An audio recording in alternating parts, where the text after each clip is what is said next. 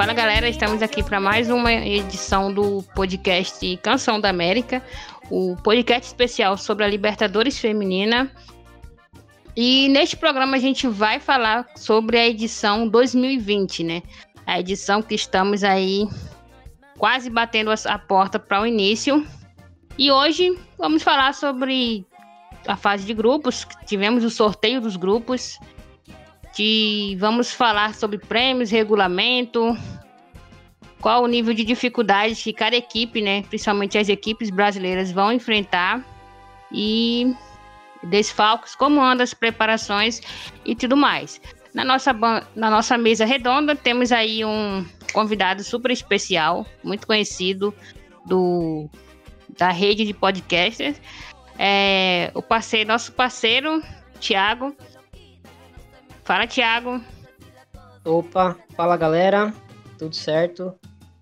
É isso aí, estamos aí para falar de, de futebol sudaca, que a gente gosta tanto aí. E vamos falar um pouquinho de Libertadores. E completando nossa mesa, né? Eles que já são aí da casa, o Matheus Guimarães e a Tati Vidal. Fala, galera. E aqui de novo para a gente falar sobre os, a Copa que vai começar. Já teve sorteio, já tem tudo dividido. Vai ser legal o papo hoje. Fala galera, vamos lá, vamos trocar essa ideia, bater um papinho aí que, que o assunto tá bom. Então é isso, pessoal. E para começar, né, vamos falar um pouco sobre o regulamento. Tem algumas mudanças que trouxeram uma certa polêmica né, entre torcedores e treinadores. A gente teve aí o treinador do Corinthians, Arthur Elias, ficando um pouco chateado com algumas determinações em relação à lista de atletas relacionadas. E começando é o seguinte: é, na Libertadores a gente tem é, o regulamento informa que cada clube deve inscrever 20 atletas na competição. Nas edições anteriores, eram obrigatórias a inscrição de duas goleiras. Mas no novo regulamento, o número passou de 2 para 3. Então, das 20 atletas, 3 precisam ser goleiras e as outras 17 são jogadoras de linha. Outra mudança que veio é que na competição vai ser permitido fazer até cinco substituições. Então a gente vai ter quase todas as atletas de linhas podendo jogar na, na partida. Até aí tudo bem. Mas o que pega é um atleta menos, porque se pensa, como é uma competição de tiro curto, se pensava que duas goleiras eram suficiente. Agora são três. E caso uma jogadora se lesione, o clube ele tem que enviar uma solicitação para a Comebol para substituir a atleta. Essa solicitação precisa ser feita até 24 horas antes da estreia do clube na competição. Se a atleta se convocar na partida de estreia, acabou, não pode substituir. Então isso gera uma certa polêmica entre torcedores e membros da comissão técnica. Tati, o que, que você achou dessas mudanças? Então, assim, é, se a gente for comparar é, o, esse torneio como as Olimpíadas e a Copa do Mundo, segue, segue o mesmo padrão, né? Nas Olimpíadas tem uma quantidade mínima que você pode levar, é, na Copa do Mundo também tem a questão de você não poder levar jogadora que se lesiona depois. São coisas que acontecem em torneios de tiro curto. Infelizmente, o nosso torneio de Libertadores não é como no masculino, que ocorre o ano inteiro e tem outras, né, tem outras é, regulamentos. A questão que pega e que muita gente ficou meio preocupado é porque estamos em um ano atípico e estamos em uma época diferente, né? A gente não tem somente o risco de lesão, agora tem a questão do Covid. Né? Uma atleta pega Covid, ela não pode jogar durante 15 dias. Ela, praticamente ela perde o torneio inteiro, que dura mais ou menos 20 dias. Se ela pega um Covid, já era. O time perde ela e não tem como repor. Então isso foi um, um erro da, é, é um, um, erro do regulamento que eu não entendi o porquê eles não modificaram, já que modificaram a questão dos cinco, né, das substituições. Se eu não me engano, é cinco hoje, porque em 2019 foram três, né? Ou eu tô falando besteira, Matheus? Eu acho que eram três e aumentou para cinco por causa do Covid, confere. É, isso aí, tá certinho. Então, eles mudaram o regulamento por causa do Covid para substituições, mas não mudaram a outras estruturas devido ao Covid, né? Parece que eles não se atentaram a isso. E é, é preocupante. A gente vai para as Olimpí Olimpíadas, eu já estou sonhando com, com a seleção brasileira. A gente vai para um torneio com essas preocupações e a, a Comebol parece que não se preocupou. Vamos ver como é que vai ser. E já que a gente entrou na, em questão sobre a Covid-19, é, outras medidas foram também, algumas medidas um tanto meio exóticas. É, jogadoras e, e membros da comissão não podem cuspir, não podem assoar o nariz, nem antes nem durante a partida. Então, se você se elas estiverem com aquele cuspe ali preso, já era, tem que engolir. É proibido no campo e no banco de reservas. É, elas não podem beijar a bola. Algumas jogadoras rebater um pênalti aí dar aquele beijo na bola. É proibido também esse gesto. E acabou, acabou as simpatias todas. é, várias simpatias foram proibidas, né? Vão ter que fazer controle de temperatura. É, está proibido a troca de camisas é uma prática também que às vezes acontece muito, né? A jogadora chega lá, ei, vamos trocar a camisa. Não pode fazer isso. Parece uma besteira, mas rapidinho. É. No, no, Mundial agora, Mundial de, da FIFA, dois jogadores do Al se eu não me engano, foi o Al ou foi, acho que foi do Al é um time árabe do Egito. Eles foram é, banidos né, da competição porque eles fizeram troca, eles cumprimentaram um outro jogador que estava fora e eles foram cortados. Então, é, esse, esse regulamento para Covid eu acho correto. Pode se parecer bruto e é, cruel, mas é aquela questão das jogadoras se atentarem, porque isso pode é, acarretar em perigo de, de, saúde, né? Então, o que puder evitar, eu acho interessante fazer. Isso aí eu não acho errado, não. É. Então, e outra restrição, né, que teremos devido aí a, a, aos cuidados de saúde com a Covid é a suspensão né, daquele tradicional gesto entre as capitães de times que fazem ali, se cumprimentam e fazem a troca do, do escudo, né? E trocam o escudo dos clubes. E isso também está proibido, não pode acontecer. O, e outra peculiaridade que teremos nesta edição é que os, a, só podem ser inscritos oito membros da comissão técnica e desses oito membros de comissão técnica, um precisa ser médico, isso é, é até meio óbvio, né? Precisa haver um médico na equipe e dois desses membros precisam ser obrigatoriamente mulheres. É, são medidas que já fazem parte do programa de evolução da, da Comebol, que busca aí aumentar o número de a participação feminina na modalidade. Então, os clubes que não teriam mulheres em sua comissão precisam ter agora, obrigatoriamente, pelo menos duas. Não importa o cargo, pode ser nutricionista, médica, fisioterapeuta. Isso não, não tem restrição, mas só, a única restrição é que tenha pelo menos duas mulheres na equipe. E como todos já sabem, né, na Libertadores os atletas eles possuem uma numeração fixa não pode ultrapassar ali aquela numeração. E como são 20 atletas relacionadas, a numeração vai de 1 até 20. Não pode ultrapassar é, este número. É, por exemplo, o atleta não pode pedir o número, sei lá, 77, 98, 99. Não, precisa ser de 1 até 20. E agora entrando no assunto que a gente até chegou a comentar aqui nos bastidores sobre o absurdo que é a situação que é a premiação para a artilheira do campeonato. Ou melhor dizendo, a não premiação da artilheira, porque não existe um prêmio, é, um valor numérico, sei lá, um, um presente, um, ganha um carro, ganha um, uma moto, não sei. Não existe essa premiação. Se a atleta termina o campeonato como artilheira, ela ganha só uma medalha que simboliza esse feito. É como você disputar a Olimpíada de Matemática, mas não ficou entre os três primeiros, então você ganha ali o seu certificado de participação. E, e isso acaba gerando meio que um absurdo, porque é a principal competição da América do Sul e a sua atleta né, a, e a atleta maior destaque, né, a goleadora, só ganha uma medalha, não ganha nada, não tem uma premiação, não tem uma bonificação. Então isso não não é atrativo. é muito difícil você conseguir, por exemplo, patrocínios, né? Investimento numa competição que ela não tem atrativo nenhum. Você, a gente tem aí a, as equipes, na maioria das vezes, pagando para disputar a Libertadores.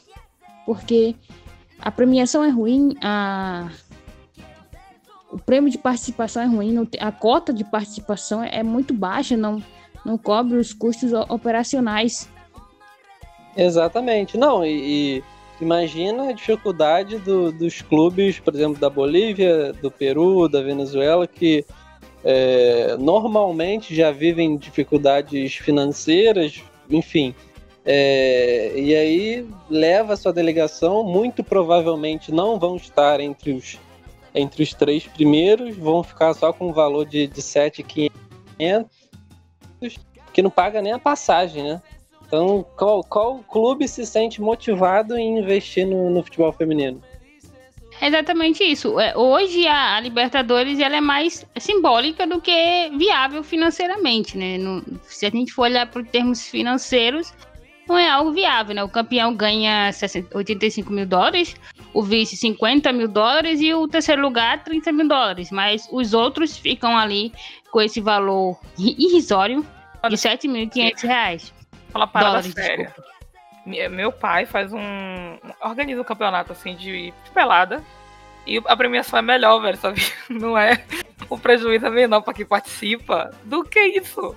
É tipo, é, é, você vê que os clubes estão mesmo pagando, né, para participar porque querem a evolução do futebol feminino querendo ou não, a Libertadores tem esse nome, esse peso que pode proporcionar uma, um, um chamariz, né?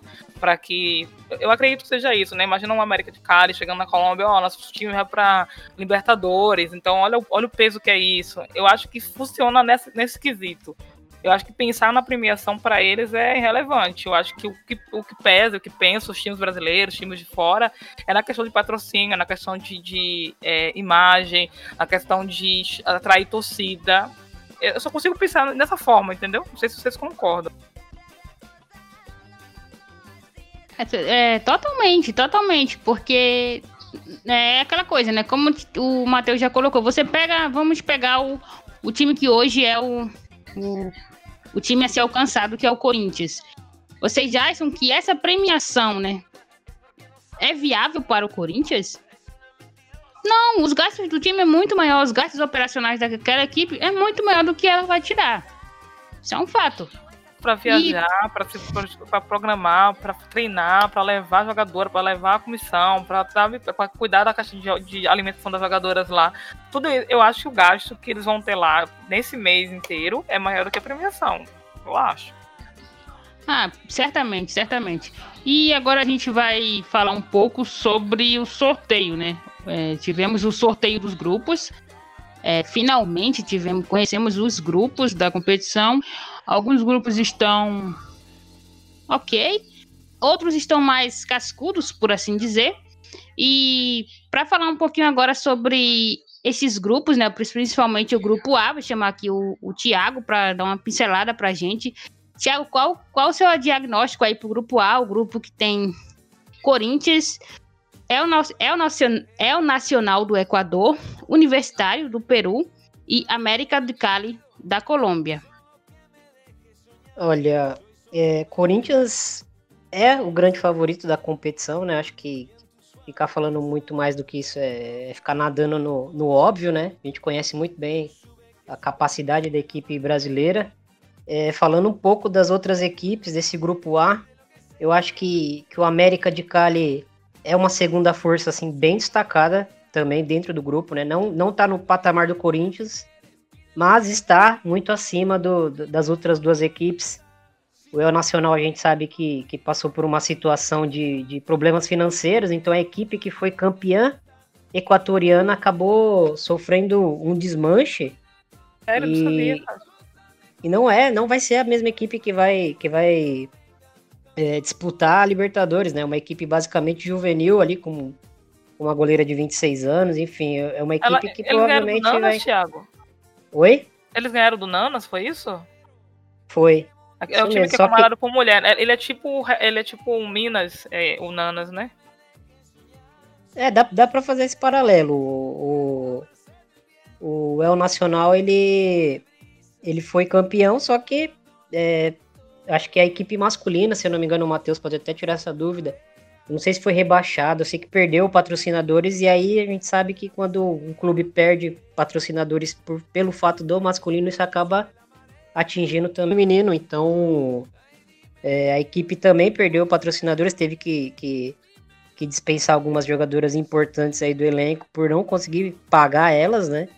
E é, acabou que. Inclusive, em relação a pagamento, foram oito meses sem pagamento. O clube não pagou os oito, me oito meses de salário e as atletas que foram campeãs saíram, decidiram procurar melhoras para elas. É, e era uma equipe até interessante, a equipe do, do El Nacional, tinha a Charcopa, tinha a Rieira, tinha jogadoras ali importantes da, da seleção equatoriana que Pode não vão. No, no, no, time brasileiro, vocês acham? Vocês acham que essa. essa, Tem... essa... Lá, então, a, a Rieira já fechou com uma outra equipe, mas, mas são jogadoras que, que podem jogar no futebol brasileiro assim com certa tranquilidade. Não, não que vão chegar aqui e vão ser as craques do campeonato, mas são jogadoras que, que podem ser muito importantes, né? dentro de equipes. Esse ano exemplo, vimos como... né, isso acontecer né, com alguns times, que eu falo assim, caramba, eu acho que três times têm jogadora de fora. Eu achei interessante esse movimento do mercado, sabe? Sim, sim. E então o universitário, o, desculpa, o El Nacional tá passando por isso, deve ser, né, o, o, o lanterninha aí da, da, do grupo. E o Universitário, ele é uma equipe que a gente sabe pouco sobre ela ainda, né? É, estamos aí pesquisando bastante, mas a gente sabe que, que o Juan Pablo Duran voltou a comandar a equipe, ele que comandou a equipe de 17 até 19, ganhou alguns títulos com a, com a equipe e voltou agora para comandar na Libertadores e, e Universitário é uma equipe que, que não, as equipes peruanas nunca fizeram grandes campanhas no, na Libertadores, mas é uma equipe que tem jogadoras ali interessantes, tem jogadoras que já jogaram Libertadores, enfim, jogadoras de seleção peruana, né? Que, que é uma coisa que acontece muito, assim, a, a equipes com muitas jogadoras da, da, da, da, sua seleção, né? E eu gostaria de destacar a Fabiola Herrera, que, que é uma volante aí que já jogou Libertadores antes pelo, pelo Sporting Girls. E é uma jogadora muito, muito boa, né? É, a gente sabe que, que o futebol peruano ainda não está né, no nível de desenvolvimento que, que, que, a gente espere que vá pintar numa semifinal de Libertadores, mas é uma equipe que tem jogadoras ali interessantes. É, mas assim, eu, eu vejo como terceira força, eu vejo o, o Cali, o América de Cali muito, muito à frente também desse, desse outro bloco, né? Dessa, dessas outras equipes, sem ser o Corinthians, eu acho que, que deve ser assim devem, deve, Corinthians e, e, e, o América devem ganhar os, dos dois adversários e devem decidir quem, quem vai ficar na, no, na liderança do grupo no confronto direto. E aposto mais no Corinthians, apesar do América de Cali ter, ter jogadoras ali bem, bem interessantes. Tem a Robledo, que é uma ponta de, de muita velocidade, que pode incomodar muito, né? Uma zaga que não vai ter Érica, e que é, que é a principal termômetro ali defensivo do Corinthians, né? Ela que comanda as ações uh, da última linha do Corinthians. A gente sabe da importância da Érica é, pro sistema, né, que, que, o Arthur Elias coloca ali. E você perde essa jogadora, você tem a Pardal, que foi muito irregular na última temporada, e tem a Poliana, que sempre fica aquele, aquela vírgula, aquela interrogaçãozinha, assim, se ela vai é, conseguir manter uma regularidade, né, uma jogadora de muita qualidade, mas que sempre a gente fica com uma, com uma dúvida, assim, sobre, sobre a atuação dela, se ela pode cometer alguma falha, alguma coisa do tipo. Então o Corinthians perde essa jogadora importante e vai enfrentar aí, equipes que, que podem sim machucar, né? Podem incomodar o, a própria Catalina Usme, que, que é uma jogadora que na bola parada ela é muito forte, né? Ela bate muito bem na bola. Enfim, esse América de Cali é uma equipe que vale ficar de olho, porque tem, apesar de não, não ter uma equipe fisicamente, assim, pra, que vença muitos duelos físicos, né? tem jogadoras de qualidade que podem incomodar aí Corinthians e se passando de fase podem incomodar aí outras outras equipes brasileiras, outras equipes numa fase mais aguda da Libertadores. É, e o América de Cali, né? Lembrando, Oh, desculpa, Cátia, só lembrando que é, o Corinthians enfrentou na, em 2019 quase que a mesma coisa, né? Enfrentou o América de Cali, enfrentou o Nanas no lugar do, do, do El Nacional e enfrentou um time do Paraguai, acho que foi o Limpeno, se eu não me engano, né, Thiago? Eu acho que era esse o nome. E no foi terceiro o jogo. Esportivo Limpeno. Isso, no terceiro jogo, o Corinthians ganhou as duas partidas. No, no, no último jogo, tava tomando 2 a 0 e teve dois jogadores expulsos. E quase o Corinthians caiu na primeira fase. É, a gente conseguiu é, é, fazer os dois gols e empatar ali, mas quase o Corinthians caía. Então esse negócio de é, ah, times fracos, é, ah, o time da, da, o grupo da, da Ferroviária tá fraco, o grupo não sei que tá fraco, é Libertadores, é tiro único, você não tem como recuperar. É, perdeu um jogador importante, você pode tomar um gol e acabou o jogo. O jogo é, jogado, né? Isso, é, é, é, é porque na, na, época de 2019, ah, vai passar fácil, chegou na hora um sufoco. É, então é bom observar isso. Antigamente, logo no começo, as equipes davam de 11, vários, todos os jogos. Agora tá, eu acho que mais balanceado. Claro que tem um outro que se destaca ali, que se destaca pra caramba e tal, mas está mais balanceado do que antigamente, né? Sim, sim, sem dúvidas. E só para completar, né, o, o, América de Cali, ele que tem aí um, um dos maiores nomes do é, da Libertadores Feminina, que é a, a capitã do, do, time, a, a Catalina Usme. É, Catalina tem 27 gols na competição e nesta edição ela vai tentar ultrapassar a marca da Cristiane. Cristiane que tem 29 gols e é a maior artilheira do torneio. É, alguns registram falam 30, mas quando a gente vai lá para aquela documentação, né, vai ver gol por gol, só temos a documentação de 29 gols e não de 30. E a Catarina vai nessa edição tentar aí bater essa marca, ela está a três gols de se tornar a maior artilheira do torneio. Então é realmente um time muito interessante para a gente ficar de olho. Começou a preparação lá no dia 15 de, de janeiro. Então é um dos times que voltou mais cedo para se preparar para o torneio. E em relação ao universitário, aconteceu uma, uma coisa com o universitário. A situação já não é tão boa. E eles voltaram a treinar no dia 14 de janeiro. Eles tinham conseguido uma autorização especial para os treinos porque devido à pandemia, como a gente já sabe, equipes femininas acabam sendo as mais prejudicadas. Só que eles estavam treinando, estavam na preparação, só que quando saiu uma medida do governo peruano e elas tiveram que parar os treinos. Os treinos foram interrompidos e só conseguiram voltar novamente agora no dia 17 de fevereiro. Então, a preparação delas ficou picotada para o torneio. Então já vai ser mais uma dificuldade para essa equipe. E agora a gente vai falar um pouco sobre o grupo B, né? O grupo que para muitos é o grupo da morte, com três forças ali muito páreas, muito páreas mesmo, que é o Boca Juniors, né? O, um dos anfitriões, o Santiago Morning, campeão chileno, o, e tem também o Havaí Kinderman, né? Que é o atual vice-campeão brasileiro.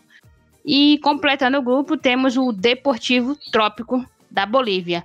Matheus, o que, que você acha desse grupo? Qual o seu, qual o seu diagnóstico para esse grupo?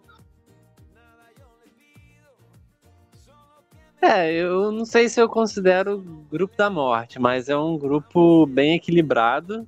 É, a gente tem aí o Deportivo Trópico, o representante boliviano, ele destoa um pouco, né?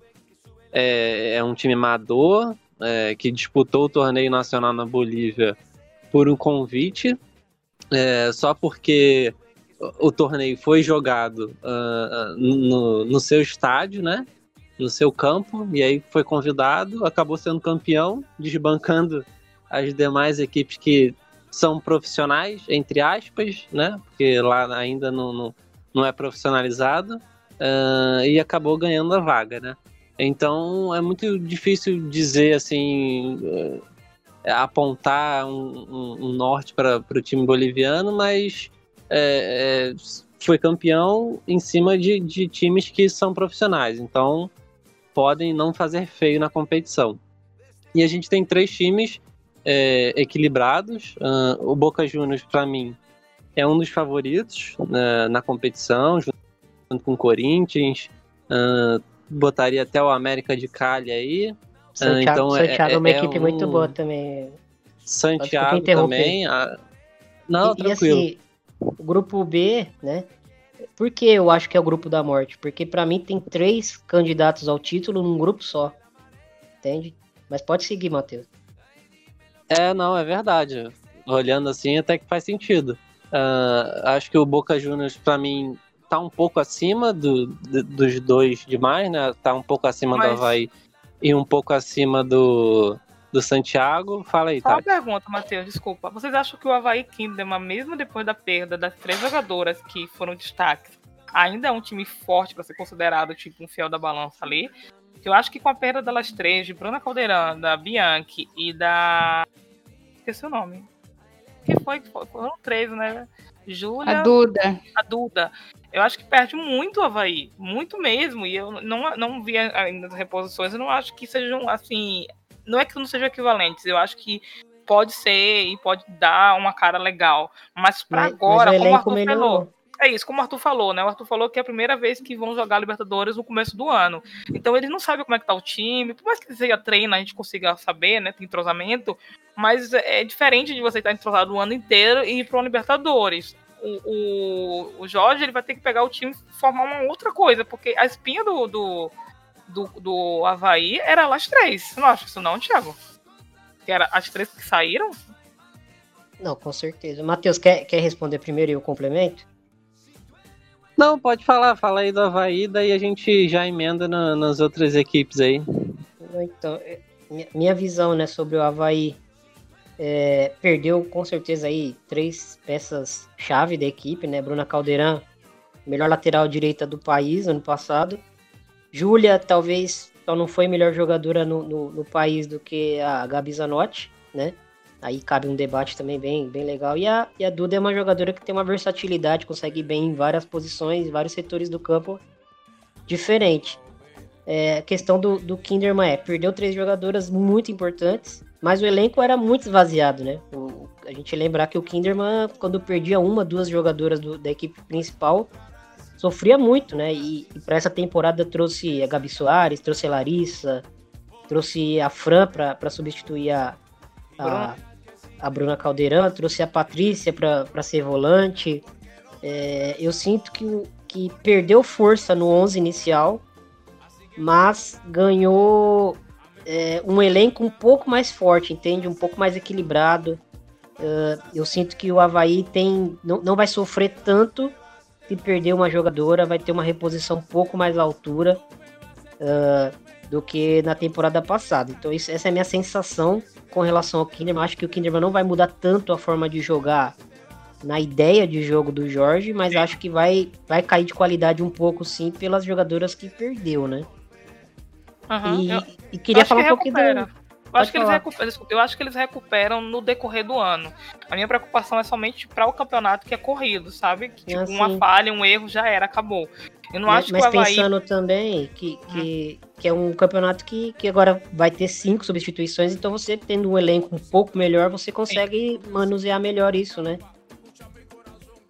É, de fato, né? O Kinderman trouxe sete reforços para essa temporada, até o momento foram sete.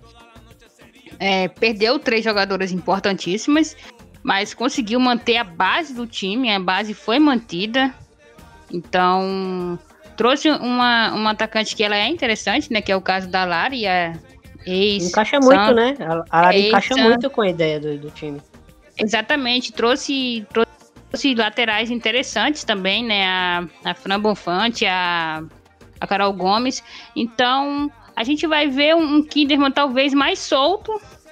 É, não vai ter a, a, Claro que você perder uma Júlia, uma Caldeirão e uma Duda faz muita diferença mas ganhou, como o Thiago falou, ganhou mais peças e talvez tenha até mais rep repertório.